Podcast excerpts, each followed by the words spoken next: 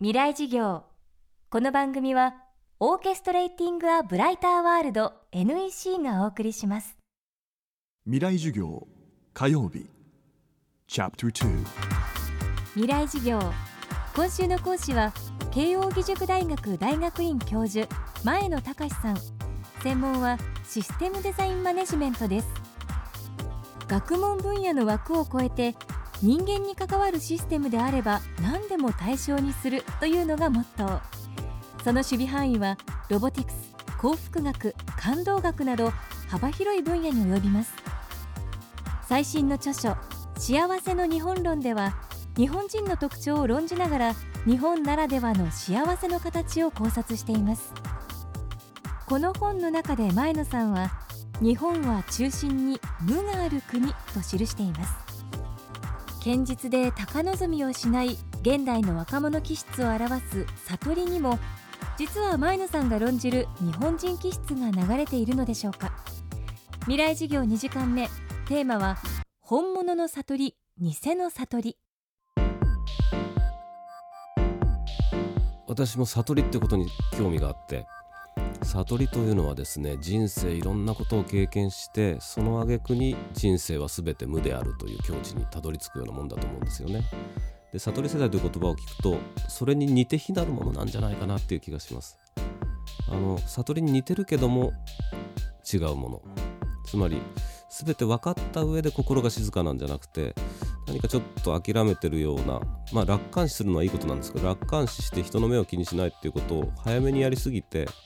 実は幸せのためにあと2つ重要な夢とかつながりみたいなものを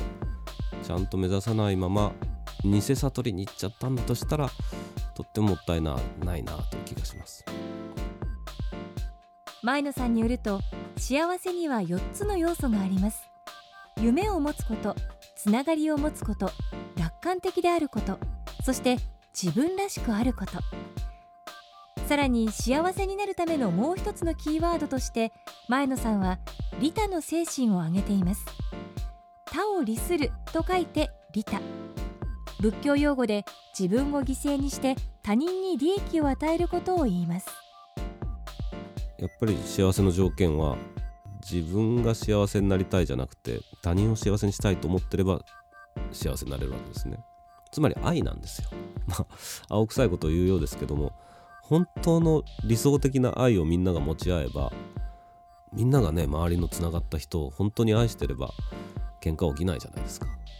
で愛というのは本当は無償ですよね。なんかやってもらうためじゃなくて自分から与えるもんですよね。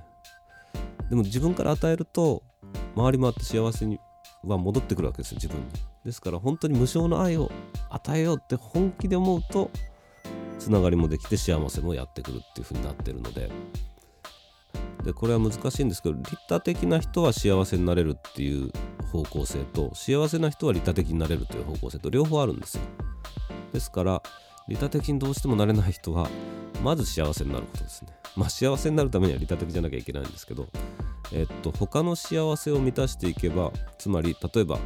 つながり友達の数をちょっとでも増やすとかちっちゃな夢をちょっとでも持つとかちょっと笑顔になって楽観的になるとか他の幸せでできることをやります。そうすると幸せ度が上がります。そうすると心にも余裕ができてきてまああいつ嫌いだと思ってたけどまあ許してやるかっていうそういう何ていうんですか心の余裕ができてきますよね。ですからまあやっぱり結局幸せになることだと思うんですよ。幸せになれば利他的になってさらに幸せになれるし幸せじゃないと利他的になれないからさらに不幸せになる。皆さん不幸せにはなりたくないはずですよね。不幸せになりたくないんだったら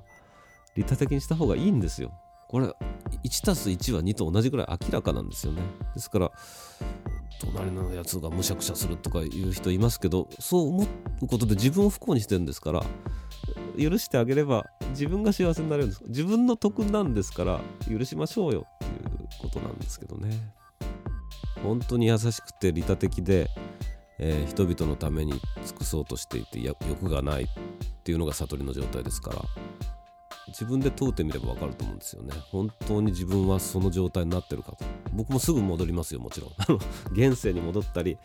でも心を落ち着けると本当に世界中の幸せを思う気持ちにもなれる感じがするので。もしそうなれたらそれは実は悟りだと思うんですよね。ですから本当にリラックスして自分は何とか欲しいじゃなくてみんなの世界がいい世界になってほしいって一瞬1秒でも思えたらそれはほとんど悟りと一緒だと僕は思うんですよね。ですから誰でも悟りに至れるし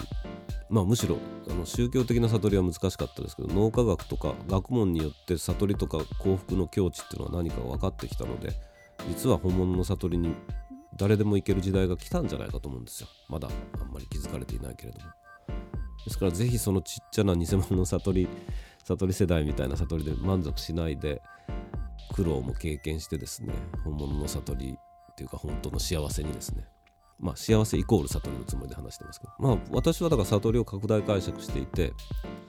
誰かの素晴らしい話を聞いてマザー・テレサの話とか聞くとわーって感動するじゃないですか。感動5秒感動して泣いてたとする。その5秒間絶対悟りと同じ感じになってると思うんです。つまり誰でも悟ってるんです。よいい映画もそうですよね。いい映画を見て感動してる瞬間。あれはもう悟りの